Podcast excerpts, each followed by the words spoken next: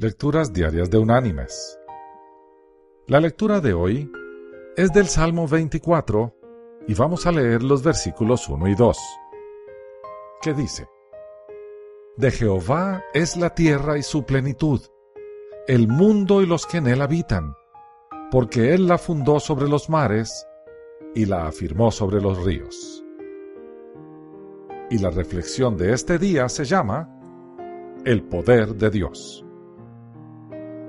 Había una señora que tenía mucha fe y amaba mucho a Dios. Se paraba en el porche de su casa y le alababa.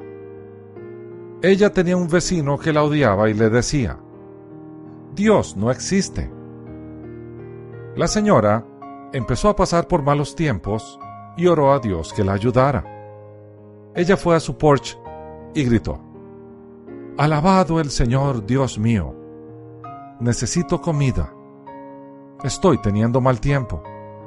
Por favor, Señor, mándame algo para comer.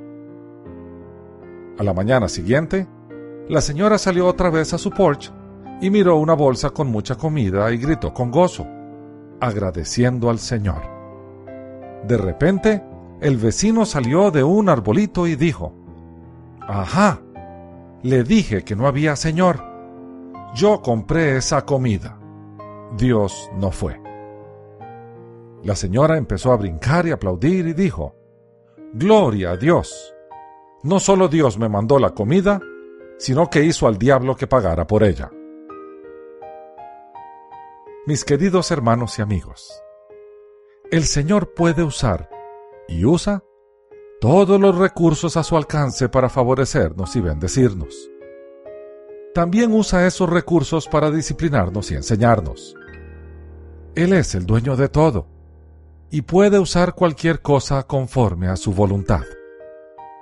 Aprendamos a ver su voluntad en cada detalle de nuestras vidas, porque Él siempre está presente formándonos y bendiciéndonos.